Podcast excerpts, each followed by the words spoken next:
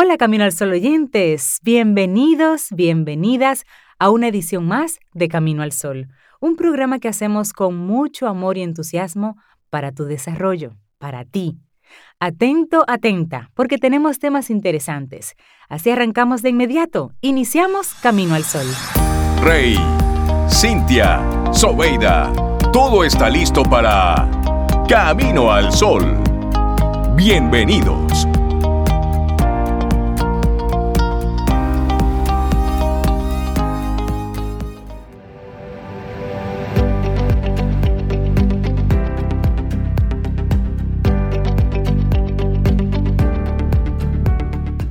Estamos en nuestro mejor momento y somos más felices cuando estamos completamente envueltos en un trabajo que disfrutamos, en el viaje hacia el objetivo que hemos establecido para nosotros mismos.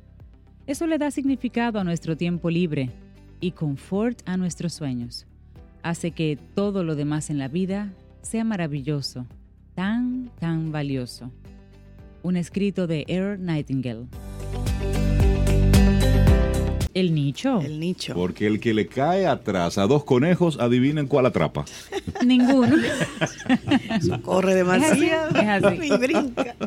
Es así, la importancia Cuatro del nicho. preguntas que debes hacerte para encontrar tu nicho de mercado rápidamente. Y aquí te lo vamos a plantear. Esta es una reflexión tomada de Jeff Boss. Él dice, generar una propuesta de valor que resulte atractiva para los consumidores e inversionistas no es algo sencillo. Después de todo, tienes que esforzarte por diferenciar tu marca de cientos de otras startups que compiten contra ti todos los días. Y ojo, esto es algo que tú puedes perfectamente extrapolar a cualquier ámbito de tu vida. Así es. Bueno, y lo cierto es que los consumidores están equipados más que nunca para hacer compras informadas, por lo que tu habilidad de entregar algo innovador será probada constantemente. Y este tipo de demanda puede ser agotadora. Se requiere tener un liderazgo personal muy fuerte y una gran seguridad en tu proyecto para soportar ser cuestionado diariamente. Sin embargo, si sabes qué te motiva, qué te gusta y para qué eres bueno, ahí podrás triunfar. La resistencia es importante, pero es un músculo que necesita ejercitarse y que puede agotarse. Cuando eso sucede, también disminuye tu tolerancia y es cuando se cometen los errores fuertes. Afortunadamente puedes reducir el gasto emocional que conlleva lanzar un producto sin saber si gustará al mercado al encontrar tu nicho. Es decir, esa parte del público que acogerá con gusto tu oferta y que estará dispuesta a pagar por ella. A eso le llamamos nicho. Bueno, y te queremos invitar a que reflexiones sobre algunos puntos que te vamos a estar compartiendo a partir de este momento para que tú puedas identificar de forma efectiva cuál es tu espacio dentro del mercado. Ahora que se está hablando tanto de marca personal, de branding personal, de cómo tú puedes conectar con una audiencia, porque todos, todos, todos, independientemente seas empleado o empresario, pues vamos, lo que hacemos va dirigido, enfocado a un segmento. Número uno, identifica cuáles son tus talentos y habilidades. Esta se dice rápido, se dice fácil, La primera. pero esa es la zapata de todo esto. Así es. Sé honesto contigo.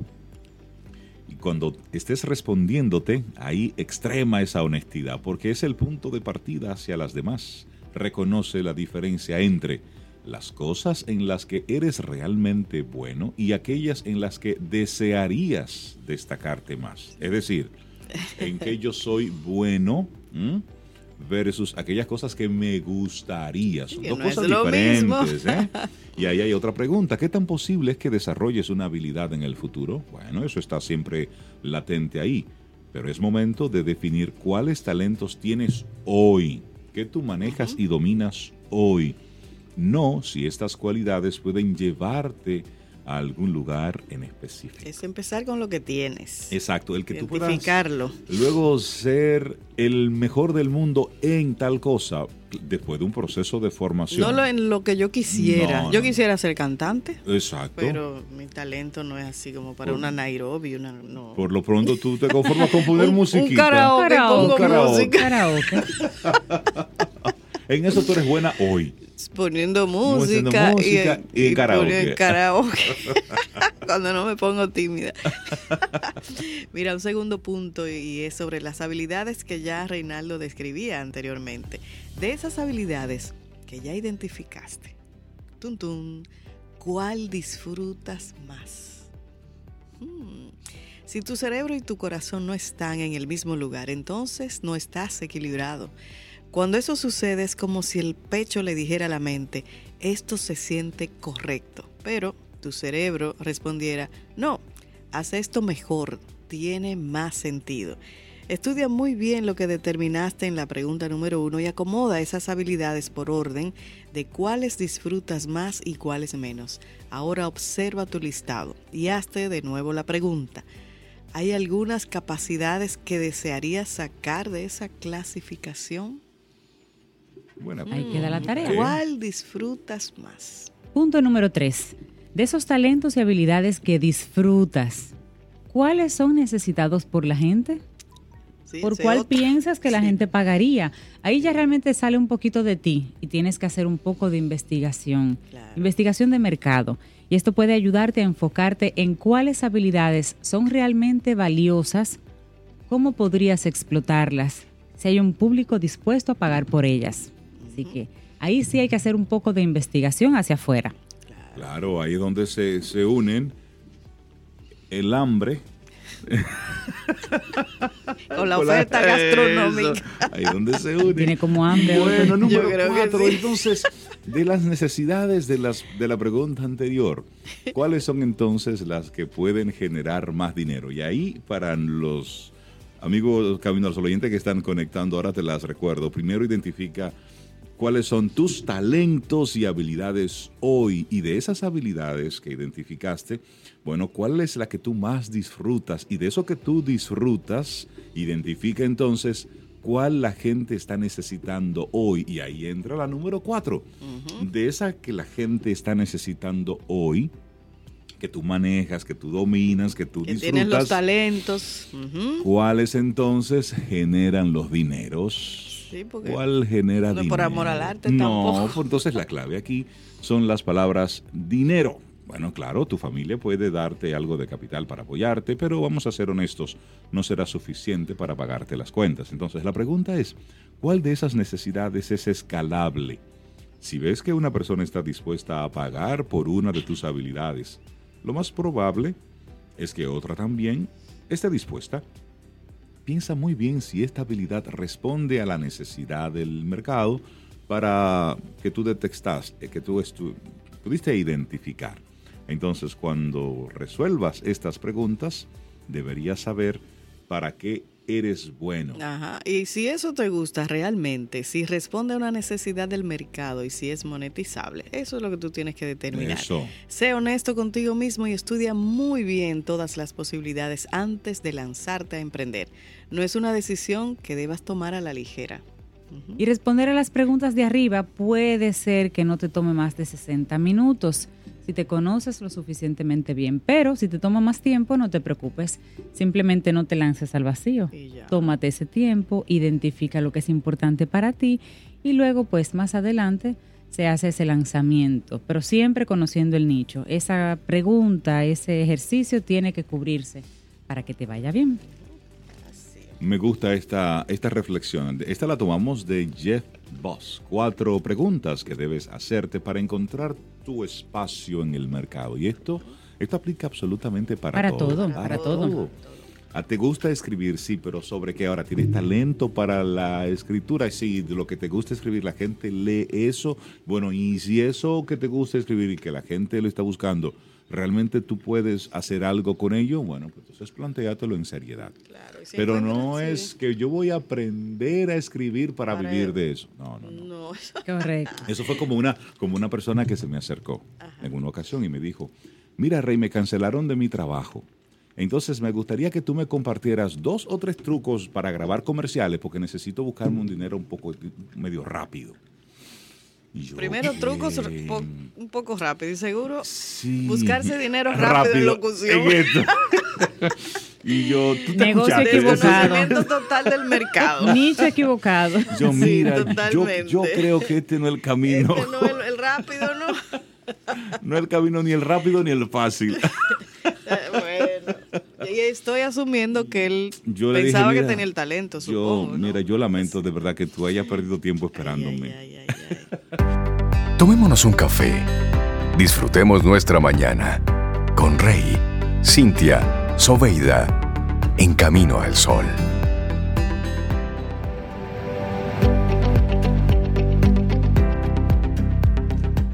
No es lo que obtenemos, sino en lo que nos convertimos, en lo que contribuimos.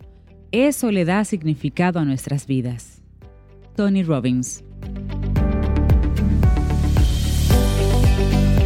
Sí, y además de repente eso pudiera ayudarnos a contrarrestar algunos efectos. Conversaciones buenas Sí, con café. Y, y hoy tenemos aquí en casa a especialistas, Claro. a facultativos, a, a personas que manejan muy Me bien encanta esa ciertos palabra. temas facultativos. Facultativos. Camila Hasbun, psicóloga, experta en neurociencia. Buen día, bienvenida a Hola, Camino al buenos Sol. días. ¿Cómo estás? Buenos días, muy bien, muy bien, gracias. Buenos días, ¿cómo Camila. está? Bienvenida. Bien, bien. Hoy vamos a tocar un tema sumamente interesante Sí. que lo hablamos, lo hablamos, lo hemos normalizado en alguna época de nuestra vida. Sí. Antes tenía Así un es. nombre como simplemente abuso, maltrato. O cosas de muchachos. y lo normalizábamos. Ajá. Sí, Co- sí, Eran sí. cosas de muchachos. Son y, cosas de muchachos. Y defiéndese, no se quede dado. Defiéndase. Sí, Sí, pero luego se comenzó a investigar un poquitito más. Y ya tiene otro nombre y es el Ujú. bullying. Sí. Y con Camila vamos a conocer los efectos que tiene el bullying en el cerebro. Sí. Interesante, la Interesante. propuesta de hoy, Camila. Todo empieza en el cerebro, la verdad. Todas las conductas que vemos y, y todo lo que el niño sufre que se ve de forma emocional, pues empieza en el cerebro con las estructuras que se están afectando. Y la verdad es que el bullying siempre es un tema que, que ha como subido de rango, cada vez es peor eh, los índices de acoso escolar y de maltrato, porque ahora sobre todo la negligencia parental pues es mayor, la tecnología ha aumentado considerablemente, hay muchas formas diferentes de bullying que solamente la que personas más adultas pudieron haber recibido. Las apariencias cada vez se convierten en lo más importante también y no sorprende que la situación sea cada vez eh, pues más seria en ese sentido. La posibilidad y la vulnerabilidad al maltrato y al abuso realmente es mayor en esta, eh, pues en esta década. Y la escuela, que se supone que es uno de los ambientes donde nosotros eh, eh, debemos de más estar seguros. y seguros demás. Sí, es el peor nos ahora promete mismo. ser seguros, exacto. Es uno de los ambientes donde eh, fuimos o somos, eh, muchos niños son vulnerables al acoso y al maltrato.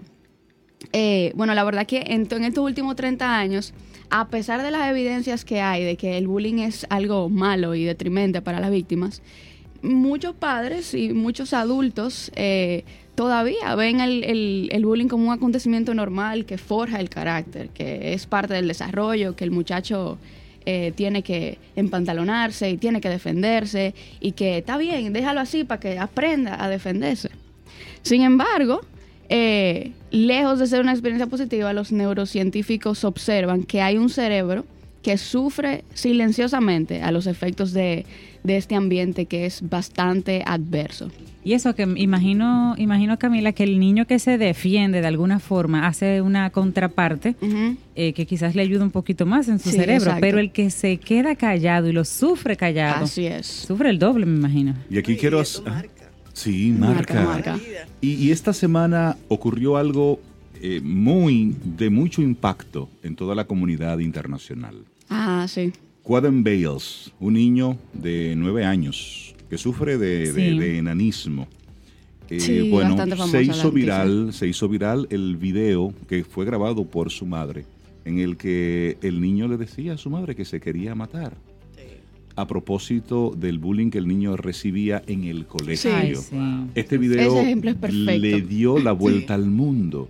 Artistas, deportistas comenzaron a darle muestras de apoyo a, a este niño y en él a todos los niños que de forma silente también sufren de... de Perfecto este ese, ejemplo para ponernos en contexto realmente. Y, y la verdad que como nuestro cerebro tiene una particularidad muy signific- significativa y los genes se han visto que siempre están en contacto eh, constante con el ambiente, son los ambientes sanos y seguros lo que, lo que el cerebro necesita para florecer y para eh, pues prepararse para las demandas futuras. Y el bullying presenta una violación a este tipo de ambiente. O sea, un ambiente que coopera con el bienestar neuronal y genético cambia a ser un ambiente con una experiencia estresora, lo que inmediatamente no solo afecta la conducta, sino que afecta primero el sistema nervioso y el sistema endocrino. Ese conjunto de sistemas comienzan a interactuar para afectar lo que es nuestra estructura cerebral. ¿Y cómo, cómo funciona? ¿Cómo funciona este proceso en el cerebro, ya yéndonos a la parte biológica? Y nosotros tenemos una estructura muy pequeña en el cerebro llamada la amígdala, no la amígdala de la garganta, es una eh, bien adentro, de, profunda en nuestro cerebro. Como en el centro de la cabeza. Exacto, y esa, esa, esa estructura eh, su función principal es dar una voz de alarma al cerebro para que se prepare para el peligro. Entonces, cuando un niño recibe, un adolescente recibe acoso, esa eh, amígdala activa otros sistemas para que se liberen hormonas relacionadas con el estrés. Principalmente la, que se libera es la, hormona del cortisol. ¿Qué pasa? En un sistema sano siempre y cuando el cortisol se dispara, pueda volver a la normalidad y, este, y, se detenga la situación estresora. O sea que el cortisol aquí no es el problema, sino cuando se eleva y se mantiene siempre elevado. Cuando el cortisol siempre está y está en alta. Exacto. Y la verdad es que muchas formas de acoso pasan desapercibidas. No sabemos cuánto este niño, por ejemplo, por eh, citar el ejemplo otra vez, tenía recibiendo acoso y no había hablado. ¿Cuánto tiempo? Sí, es cierto. Hasta que su sistema llegó a un punto de desesperación. Entonces no siempre se puede brindar el, el, apoyo necesario para que el sistema vuelva a su normalidad. Entonces cuando el acoso eh, eh, escolar es prolongado e intenso, este cortisol, que siempre se mantiene activo, en vez de servirnos como un mecanismo de defensa, ahora empieza a actuar en contra del propio cuerpo. ¿Por qué? Porque se adhiere a estructuras que son primordiales para la regulación de las emociones y para el aprendizaje, sobre mm. todo. Entonces, eh, lo que primero hace el cortisol es que se adhiere eh, siempre y cuando este, este no vuelva y baje pues se va directo a la parte frontal del cerebro, esencial para el aprendizaje, para la atención, para la concentración, para la regulación emocional, para el bienestar emocional. Lo que está, esta reducción del, lóbulo frontal normalmente está asociado con posteriores patologías, sobre todo conductas antisociales y delictivas en el curso de la vida. La reducción de ese lóbulo. Y eso es lo primero que afecta el cortisol. Y la verdad que vemos por qué muchos eh, niños sufren después de, situaciones que lo llevan no necesariamente a conductas delictivas, eh, no, ese es el extremo probablemente, pero a conductas agresoras, a agredir a otros niños, a levantarse en contra de, por, el, por la reducción en su lóbulo frontal. Camila, y eso es un cerebro que está jovencito y está formándose, está recibiendo el bullying. Así Pero un cerebro adulto que se vea de alguna manera ya de adulto, sometido a un proceso de estrés extremo, sea por el trabajo, sea por bullying en la oficina, sea por una situación hasta de salud en la familia que lo lleve a un extremo. ¿Pudiera esta persona desarrollar ese tema del cortisol presente todo el tiempo en su cerebro y trastornar su conducta? Sí, pero en el caso de la adultez ya hay mayor capacidad de afrontamiento. O sea, hay una estructura cerebral madura ya para afrontar. Entonces los daños no son tan detrimentes como en la infancia y no perseveran a lo largo de la vida. En la adultez es un poquito diferente porque se puede afrontar la situación, sea con una ayuda o sea con el cuerpo, se lo va a decir al adulto. El niño, el, cuerpo se lo puede decir al niño, el niño nunca lo va, lo va a saber. Entonces el, cerebro del niño es mucho más vulnerable realmente a los efectos. Pero sí, el, bullying en la adultez también tiene sus, eh, pues sus cosas eh, malas y, sus consecuencias, aunque nunca como en la haberlo recibido prolongadamente la, la debe darse ese bullying, sobre todo en el ambiente laboral y de trabajo. Sí, cuando, sí, sobre todo. Cuando llegamos a un punto que queremos competir. Sí, exacto. Y otra cosa también que, que altera el, bullying en el cerebro, este cortisol, es que altera la capacidad de relacionarse socialmente a los niños. Eh, afecta la parte cognitiva que es ya la mente. El cerebro y la mente, que son dos cosas diferentes. Una parte es la biología, otra parte es la parte inmaterial. afecta los patrones de pensamiento también, la manera que el niño se percibe a sí mismo. Y eso es totalmente fundamental para el bienestar en el resto de la vida. Em, también afecta el sistema límbico. No sé si, si, alguna vez han escuchado sobre ese sistema que es principalmente regulador de las emociones, regulador del aprendizaje y deja síntomas significativos en la de depresión y de ansiedad en el niño. Y a propósito, a propósito de eso, y quiero volver un poquitito al, caso de, este niño. La madre filma este video porque todos los días sucedía algo diferente en el colegio. Todos los días, eh, decía ella, todos los días pasa un nuevo episodio, un nuevo manoteo, una nueva provocación, otro apodo. Y ella hacía una pregunta. ¿Podrían, por favor, educar a sus hijos, a sus familias, a sus amigos, para que esto no pase más? Y aquí me gustaría así abrir entonces este espacio a la pregunta. Estamos hablando de los efectos del bullying en, una, en un niño, en una persona, en el cerebro. Pero del otro lado, ¿qué provoca que una persona sea entonces ese ese provocador, el que, el que realmente lo esté ejecutando. Y luego la, la asociación, porque esto no ocurre de una sola persona, es la, es la vinculación de otras personas atacando a, un, a solo uno. Al, un agresor y su séquito de, personas, niños que le... Sí, la verdad que parece ser, no se tiene una respuesta eh, específica y precisa para eso, pero parece ser que es la eh, predisposición genética con la que nace el niño, de personalidad, de carácter, de temperamento. Eh, unos temperamentos son más eh, problemáticos que otros realmente. Y la interacción que esa parte genética ha tenido con la experiencia, o sea, con el sistema familiar, cómo son los padres, qué tantos límites ponen, cuáles son las palabras que utilizan para corregir, cuál es la consistencia en la disciplina, esa parte, cuál es la permisividad y eso interacciona inmediatamente con la genética y va formando un niño que puede o no eh, ser un acosador o eh, eh, aquí en este sentido un agresor. Entonces, sí, esa mamá tiene mucha razón. La verdad que todo empieza en el hogar. Así es. Los límites son los padres. El niño no tiene la capacidad muchas veces de entender que está haciendo algo malo. Muchas veces lo hace para reírse, para defenderse, para ganar popularidad. Pero la verdad es que los padres en ese momento son ese lóbulo frontal, ese juicio que el niño, del cual el niño carece. Y de repente todos tenemos en casa princesitas, príncipes, el mejor niño del mundo. Exacto. Y, no sabemos si en la escuela. Y lo defienden muchas veces. Mi que no, no hace eso. Ese. Camila, entonces, eh, una pregunta así como básica. Te voy a hacer dos. ¿Cuál es esa acción que tú dices, ya eso es bullying y no simplemente una broma. broma.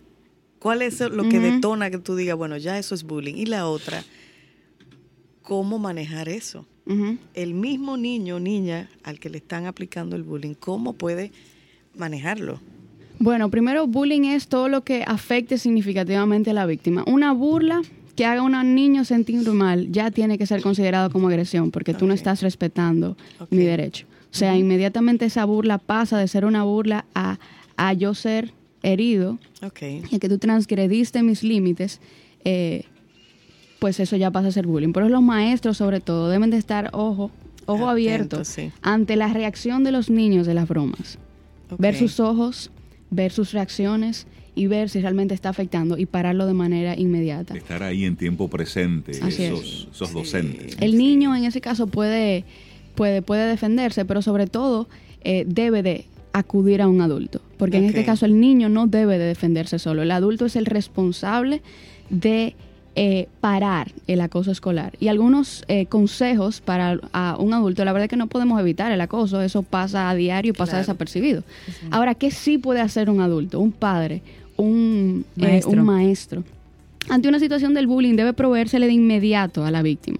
De inmediato, un ambiente y un acompañamiento emocional seguro. Deben bajar los niveles de cortisol, biológicamente hablando. Eh, arroparlo dentro de un ambiente donde él se sienta verdaderamente tranquilo o tranquila. Tomar acciones contundentes para limitar y corregir al que agrede. O sea, eso no es negociable. Tomar castigos, consecuencias de manera inmediata. Se le debe proveer a la víctima esa seguridad que le hace sentir que la figura de autoridad es la que entra el control y él no tiene que tomar las, las riendas.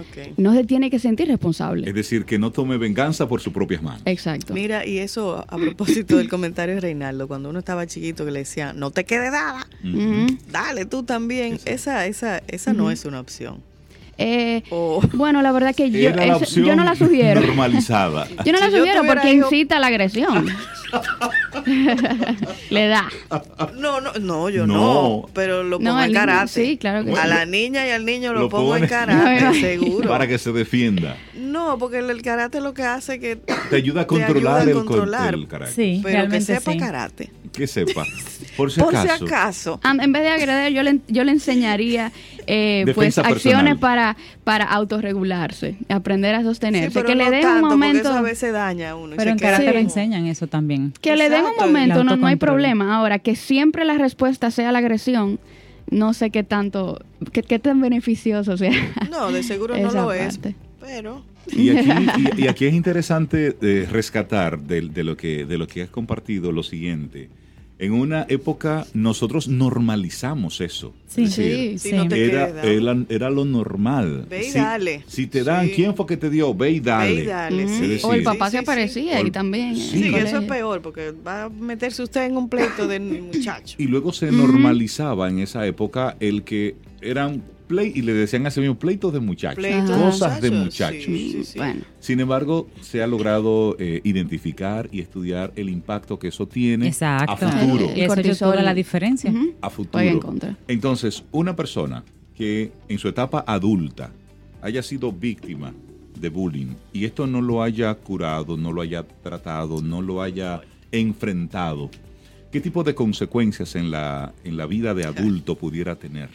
Bueno, esta persona muy probablemente sea una persona con una autoestima lacerada, un autoconcepto que le, le restringe la capacidad en sus relaciones sociales. Puede que sea una persona aislada, defensiva, vigilante, suspicaz, que no, no, se, no, no se le permite. Aquí estoy especulando, pero estos son los patrones de, de conductas de las personas que han sido agredidas, psicológicamente hablando.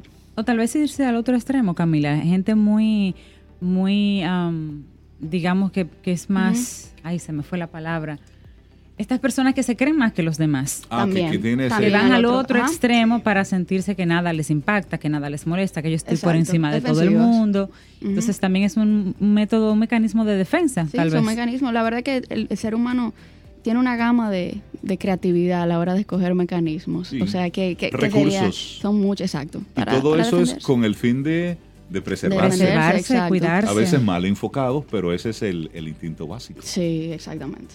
Bueno, Camila, las personas que quieran continuar esta conversación contigo, casas, escuelas, eh, padres, ¿cómo conectan? Bueno, yo tengo mis redes sociales que subo cosas relacionadas a esto, de Neurospace en Instagram. Y bueno, mi nombre es Camila Hasbun y estoy a la orden cualquier cosa por ahí. Mira, aquí comentarios valiosos en el, en el WhatsApp, Camila. Las personas quieren tu entrevista porque dicen que es un material valiosísimo. Y hay una Camino Solo oyente, Altagracia Ferreira, que me parece muy bien su, su, su estrategia. Ella enseña a sus hijos a que no vayan a una pelea, a que no lleguen a ese nivel de enfrentarse con alguien. Usted simplemente la para ahí. Exacto. Y no se involucra. Muy, muy buena muy buena destreza. Sí, ahí los padres, el trabajo de los padres es fundamental. Es fundamental. Sí, sí, sí, Por eso soltemos el piloto automático. ¿Cómo te fue hoy? ¿Qué sucedió? Total, si tú lo ves más usito de la cuenta, dime qué pasó? ¿Qué pasó? ¿Cómo lo manejaste? ¿Cómo te sentiste? Sí, entonces, no dije, no, nada, no, revise bien, profundice. ¿Cómo es el chico en el Conozca recreo? a sus amiguitos, hable con sus amigos y sus amigas. Que y este tema, no temas hablarlo en el colegio. Así es. Si está sucediendo algo también por la recurrencia de las cosas como también los mismos profesores se van anestesiando y ya simplemente lo asumen como algo Ay, que ese normal. niño es así. Sí. No, no, que siempre pasan cositas en el recreo, no. No, mira, y hay si niños- hubo una Abórdalo, revuelta, eso abórdalo. hay que abordarlo. Y hay niños acosadores, Sí. hay niños agresivos que y en su abusadores. casa que- son muy pasivos, que a lo mejor no los dejan hacer nada. Y toda la Y agresividad entonces esa la agresividad la, ti- la Oye, este sacan en el comentario colegio. qué bonito, Camila. Wow, Camila, dice Neno Apolinar. Qué profesionalismo y empatía. Excelente. Qué Me bueno. identifico muy bien con el video que mencionaba Reinaldo Sí. del niño.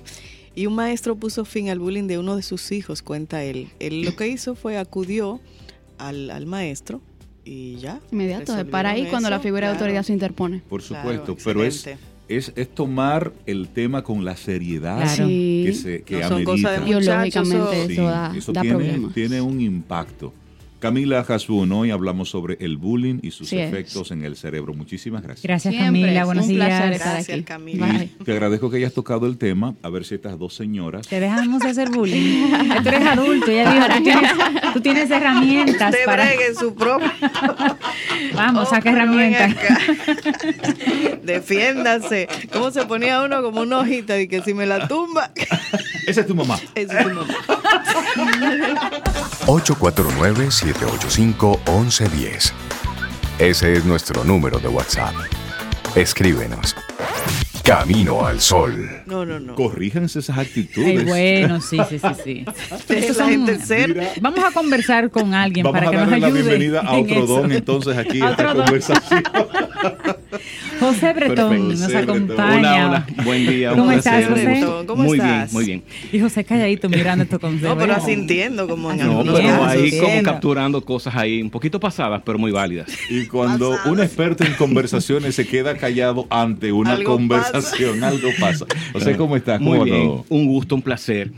Eh, repito, repito, siempre eh, es retante de buena forma venir aquí y sobre todo compartir con ustedes.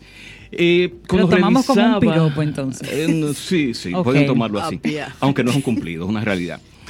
Eh, cuando revisaba qué tema tratar, eh, como que me vino a la mente algo que en estos días no está de más como revisar por lo convulsionado que hemos estado en todos los contextos y tiene que ver con el pensamiento crítico. Yo creo que hoy día nos están demandando eh, tener un pensamiento un poquito más fino, tener un poquito más de claridad para entender, pensar, decidir, ser capaz de tomar una posición, ser capaz de poder eh, sacarle provecho incluso a las adversidades que pueden pasar. Entonces, este tema un poquito como amplio, yo pienso que lo voy a tratar en dos sesiones, en esta y en la próxima. Sin embargo, empecemos por lo básico, creando contexto sobre el tema de lo que es pensamiento crítico. Pensar es referenciar, es responder preguntas. Pensar es simplemente eh, entender cómo estoy entendiendo algo, cómo puedo yo desde mí mismo poder obtener algún proceso que sea útil más allá de vivirme de manera primaria, de manera simplemente de capturar lo que mis sentidos puedan alcanzar.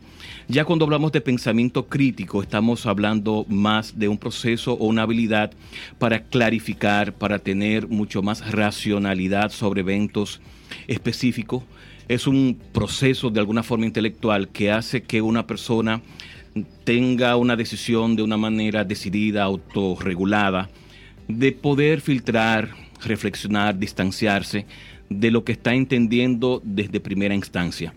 Es bueno señalar en este momento que todos pensamos, esto es tal vez algo natural, y sobre todo que como ser humano viene instalado nuestro software. Ahora, la mirada oportuna e interesante acá es realmente desde dónde estoy pensando, realmente qué tanto está mi piloto automático operando. ¿Qué tan mío es este pensamiento? ¿Qué tan mío es este pensamiento? ¿Cuán es parte de mi conclusión y no de la conclusión de otros? ¿Qué puedo yo entender distinto a propósito de lo que está sucediendo? Y eso es lo que nos invita a identificar el pensamiento crítico como una parte relevante.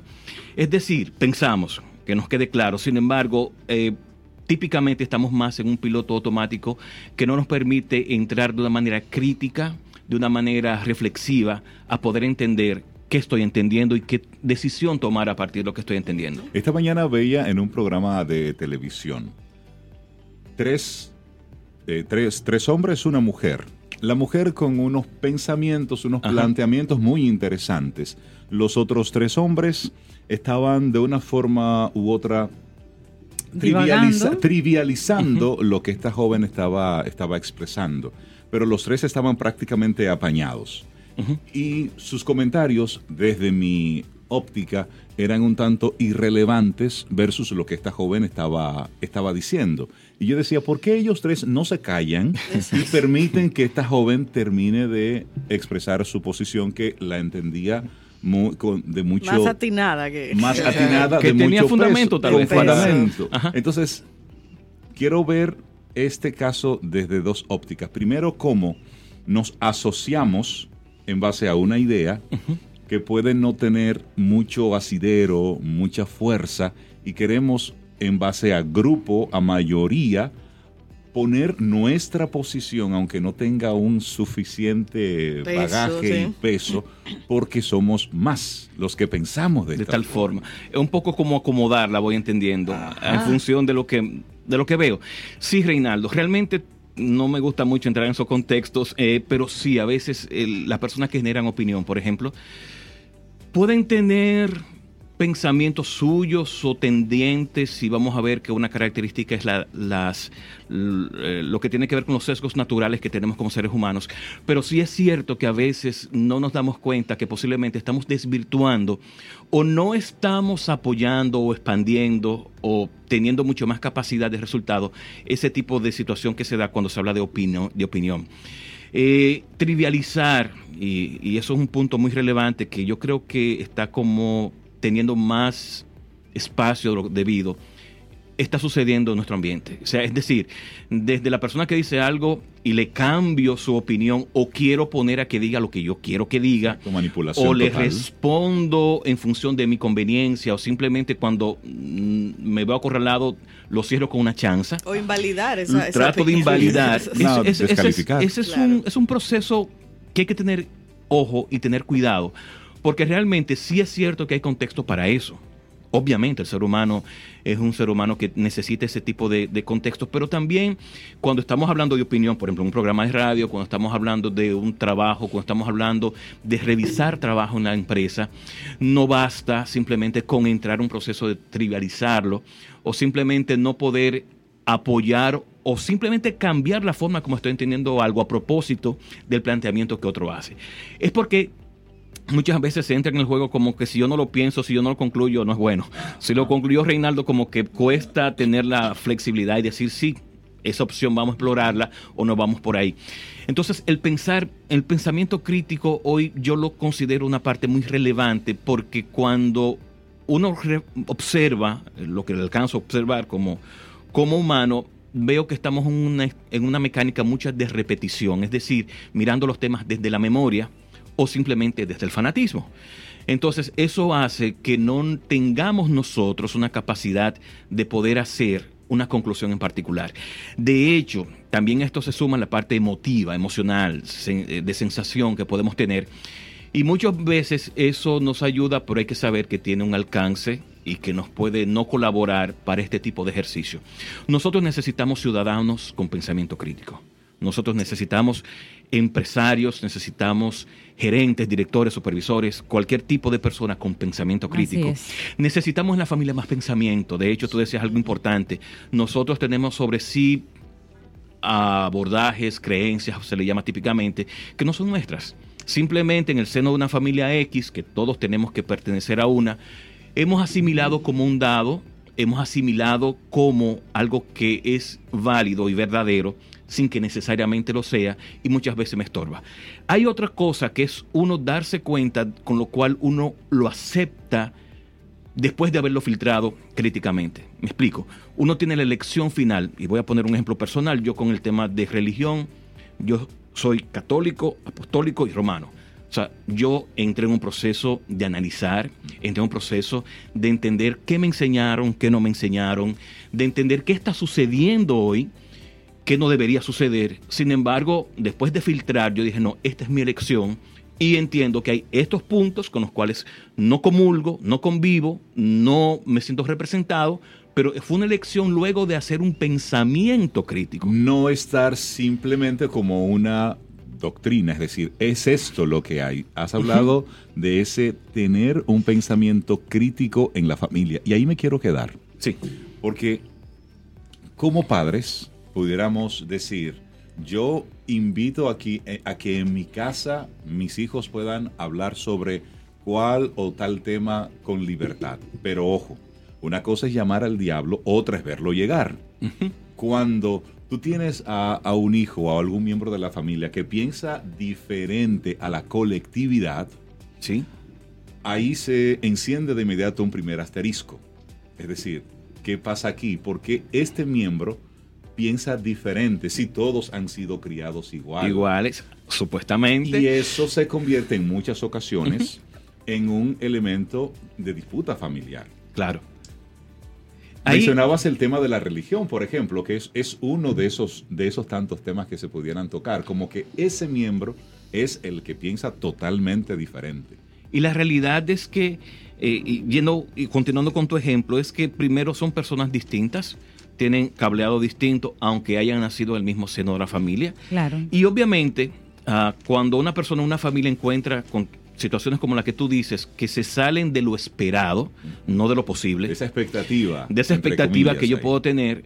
Entonces me toca a mí entrar en un proceso reflexivo de entender lo que pasa, no de entrar en un proceso de señalar lo que hay que hacer.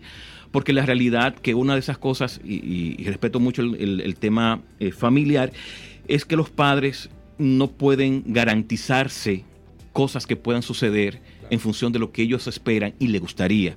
Y pongamos ejemplos sencillos, no nos metamos en temas muy, complicados, que estudia un hijo, que elige estudiar un hijo, si no es una carrera tradicional como nos gustaría de entrada a todos, o una carrera no tradicional, pero simplemente que le satisfaga, que lo haga feliz y pueda lograr lo que quiere. Entonces, a donde voy en este esquema es que es un proceso que todos tenemos que vivir tenemos que hacernos cargo, tenemos que entenderlo y procesarlo. Pensar críticamente es entender que el mundo no favorable no significa que sea malo, significa que, que, es distinto. Entonces me toca a mí identificar cómo convivir con eso que yo no esperaba. En la familia se da mucho, sobre todo en, cuando hay cambios generacionales, cuando hay, por ejemplo, hoy día invasión de tantas formas de vivir, de tantas herramientas para vivir, lo cual rompe inequívocamente lo que uno puede esperar sobre un hijo o sobre el vecino, sobre el primo o sobre el, el, hermano.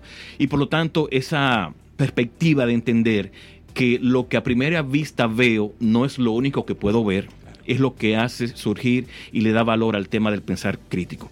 Entonces, este proceso es un esfuerzo que tiene que ver cómo estoy analizando e interpretando. Y eso ya lo hemos dicho más de una vez y, sé que algunas personas aquí también somos interpretativos y por lo tanto vamos a ver las cosas como a primera instancia eh, estamos formateados para verlo. Y además tiene que ver con las evidencias que yo puedo obtener para poder concluir cosas. De hecho, mmm, es sorprendente a veces cuando, por lo menos yo me sorprendo repitiendo algo y cuando me hago la pregunta, a ver, ¿y, y, y esto de dónde lo traigo? ¿Y esto de dónde real, me nace? Ah, y, esto lo dijo Juan, pero es cierto que, que es así. Entonces, si no entramos como en, esa, en ese espacio de distancia entre lo que me sabe bueno, sin embargo no significa que lo pueda apreciar como tal, no estoy uh -huh. entrando en el proceso. Entonces, para pensar críticamente hay que considerar tres cosas importantes. Una es el contexto, uno es el contenido y otro es el proceso. El contenido como tal es la información, el contenido es el hecho. El contenido es lo que yo puedo describir que está sucediendo. Es cuando pudiéramos entender hoy que hay personas que simplemente quieren entrar o o sueñan con ser youtuber, cuando hay jóvenes que quieren simplemente entrar en procesos de tener eh, emprendimientos, aunque a veces a uno le puede costar porque a veces uno lo ve como un proceso arriesgado.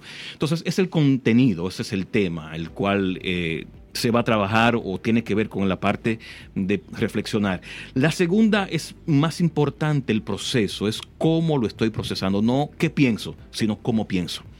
Entonces, ¿qué estoy aquí abordando esto de una manera? ¿Cuál es el proceso reflexivo? ¿Es un proceso eh, de análisis? ¿Lo estoy viendo un proceso de curiosidad? ¿Lo estoy procesando desde una persona que tiene X edad y no se está poniendo en el rol del que tiene menos edad? Lo estoy viendo simplemente como un isleño, lo estoy viendo simplemente como una persona que tiene una perspectiva mundial, continental, sobre todo a propósito de toda tecnología.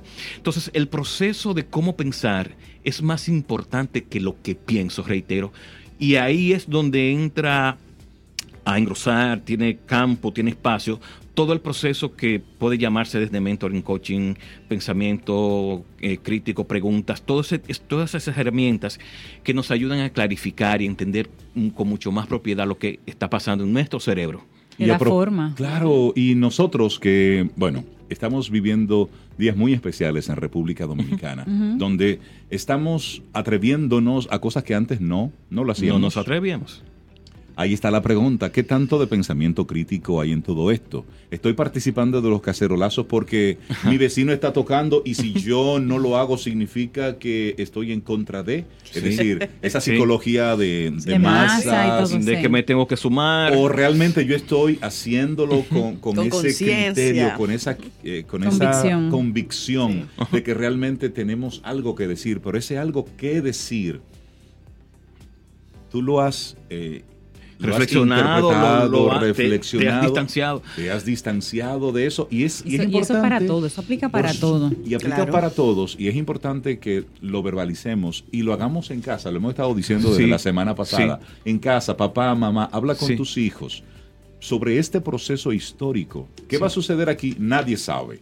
Y nadie quiere que suceda nada malo. No, pero, pero la realidad es que este es un momento para nosotros participar, ser observadores, pero sobre todo ser muy críticos de este proceso, porque hemos tenido otros intentos en el pasado que han quedado eh, en nada.